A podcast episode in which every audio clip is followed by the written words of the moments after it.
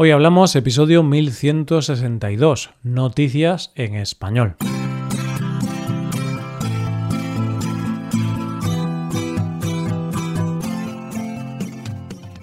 Bienvenido a Hoy Hablamos, el podcast para aprender español cada día. Si quieres ver la transcripción completa, las explicaciones y los ejercicios interactivos de este episodio, visita nuestra web hoyhablamos.com hazte suscriptor premium para acceder a todo ese contenido. Hola, oyente, ¿cómo estás? Hay un programa en España que se llama El Intermedio, que siempre empieza con la frase, ya conocen las noticias, ahora les contaremos la verdad. Pues eso, que ya conoces las noticias de los telediarios. Empezamos con las nuestras. Comenzaremos con un hombre que es el claro ejemplo de que con constancia nada es imposible. Seguiremos hablando de una campaña para luchar contra el odio en redes sociales y terminaremos con la historia del ejemplo de un mal vecino. Hoy hablamos de noticias en español.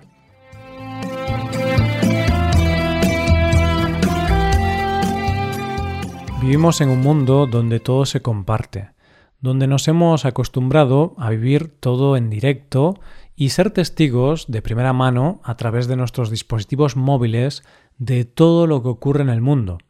Pero hemos normalizado tanto esto que, en cierta manera, nos hemos anestesiado y vivimos cosas muy importantes dándoles importancia un tiempo limitado. Y después nuestra atención pasa a la siguiente cosa de la lista que es tendencia. Es como si viviéramos viendo constantemente películas que olvidamos una vez que se acaban. Pero a veces en la vida real hay algunas historias que siguen y que no se olvidan. Y de esto es de lo que vamos a hablar en nuestra primera noticia de hoy. De un hombre que se negó a que su historia y su vida cayera en el olvido, y que gracias a eso ha conseguido tener un final feliz. Guo Gantang es un hombre de China, y es el protagonista de esta noticia, un hombre cuya vida se paró hace 24 años, más concretamente el 21 de septiembre del año 1997. ¿Qué pasó aquel día? Pues algo terrible, porque su hijo, de tan solo dos años, fue secuestrado enfrente de su casa. Pero Guo, con todo el dolor del mundo, decidió que el secuestro de su hijo, su historia, no iba a caer en el olvido como una noticia más o un secuestro más. Y es que no olvidemos que los secuestros de niños en China son bastante comunes, ya que según cuentan los datos, los secuestros al año de niños en este país rondan los 70.000. Y solo en el último mes se han recuperado a 2.609 niños que habían sido secuestrados. Todo esto parece ser que tiene que ver con la estricta política del país en torno al hijo único que estuvo presente en China mucho tiempo. ¿Y qué hizo para que no se olvidara su historia? Pues no parar de buscar a su hijo. Y para eso recorrió el país montado en una moto, con pancartas y fotos, para seguir cualquier pista que pudiera surgir en el caso de su hijo. Ha recorrido más de 500.000 kilómetros ha destrozado 10 motos y ha sufrido incluso accidentes. Pero nada lo ha parado, ni siquiera el gastarse todos sus ahorros o dormir al aire libre. Como te podrás imaginar, el hombre se hizo muy famoso en el país. E incluso se hizo una película basada en su historia llamada Lost and Love. Y él creó una ONG para ayudar a otros padres en su misma situación. Pero ¿sabes lo mejor de esta historia? Que ha terminado en un final más que feliz, porque finalmente, después de 24 años, ha encontrado a su hijo, y él y su mujer se han podido reencontrar con él. La policía pudo descubrir qué pasó, quiénes lo secuestraron y dónde fue vendido el niño para así, finalmente, dar con él gracias a unas pruebas de ADN. Vamos con la segunda noticia. Hay una serie bastante buena en España que se llama Paquita Salas que te recomiendo ver. Pues bien, en esta serie hay una frase maravillosa donde están hablando de los haters de Internet y la protagonista, Paquita Sala, dice, yo no los llamo haters, yo los llamo hijos de puta. y es que los haters son hoy en día un auténtico problema asociado a las redes sociales, ya que son personas que gracias al anonimato que otorgan las redes sociales se dedican única y exclusivamente a insultar y fomentar el odio. Y es precisamente de los haters de lo que trata nuestra segunda noticia de hoy. Y es que la noticia parte de una propuesta creada por la plataforma Somos Estupendas, que es una plataforma para mujeres enfocada en la salud mental y el bienestar, y que ha creado una campaña muy llamativa llamada Adopta un hater. Y la verdad es que la campaña, o más bien el vídeo de la campaña, es cuando menos impactante, pero no por lo complicado de lo que dice, sino precisamente por lo contrario, por la simplicidad.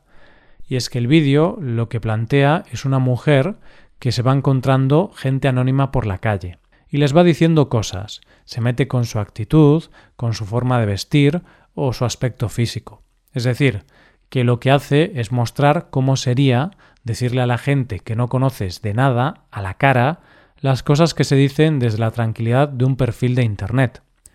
Y es que desde Somos Estupendas dicen que lo que pretenden demostrar con esta campaña es que la libertad de expresión no puede ser excusa para los discursos de odio. Pero lo cierto es que la campaña va más allá, porque cuando entras en la campaña, entre otras cosas, puedes hacer un test para saber el nivel de odio que tienes, y puedes ver testimonios de algunos influencers que han compartido algunos de los mensajes de haters o mensajes de odio que reciben a diario.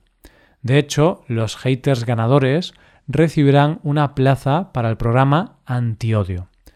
Evidentemente es una campaña de denuncia, por supuesto, pero también es una campaña para entender qué hay detrás del odio, es decir, entender las razones por las que una persona llega a convertirse en un hater y decir auténticas barbaridades a personas que no conoce de nada. Como dicen desde la plataforma, sentir odio es natural, pero cómo lo canalizamos es diferente. Y es que las razones son muchas, como la falta de empatía o la falta de seguridad. Esta campaña, como se dice en el vídeo, trata de mostrar que detrás de un comentario de odio sufren dos personas, quien lo recibe y quien lo da.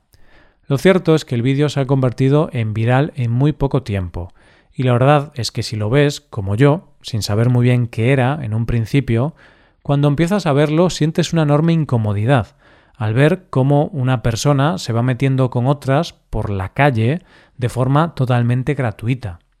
Esperemos que esta campaña tenga su efecto y ayude a los haters a canalizar su odio de otra manera, porque yo con el tema de los haters estoy muy de acuerdo con Paquita Salas.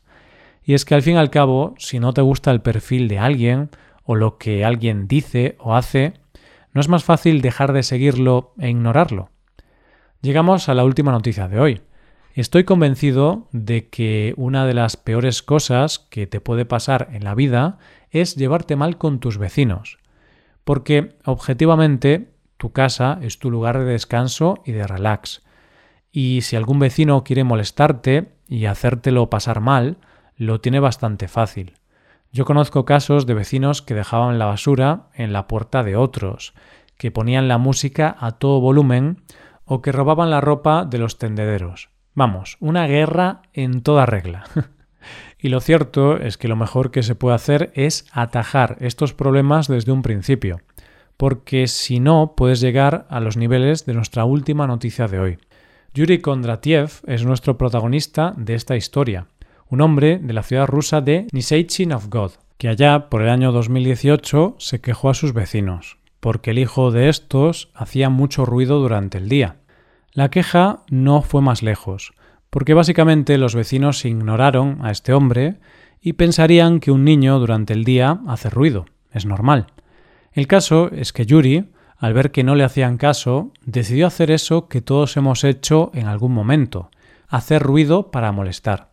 Y es cierto que esto lo hemos podido hacer todos en un momento de cabreo, pero lo cierto es que a Yuri se le fue de las manos, y es que empezó a poner música muy alta de rock, con la que no solo molestaba a los padres del niño, sino a toda la comunidad de vecinos. Empezó a haber mucha tensión en la comunidad, Y él, lejos de amedrentarse, fue a más y decidió poner durante el día y noche grabaciones a un alto volumen de caballos galopando y relinchando. Y vamos a pararnos un minuto aquí, porque piénsalo bien, oyente. ¿Te imaginas estar escuchando constantemente ese sonido? Yo creo que me hubiera vuelto loco, porque creo que eso debe estar muy cercano a la tortura. Y posiblemente los vecinos se sintieron así, porque no solo lo denunciaron, sino que lucharon por todos los medios para que internaran a este hombre, a Yuri, en un centro psiquiátrico, porque obviamente este hombre no parecía estar muy bien de la cabeza. Pero lo más curioso es que Yuri jamás pagó una multa. Es más, se dedicó a dejarles copias a los vecinos de informes psiquiátricos suyos diciendo que estaba bien.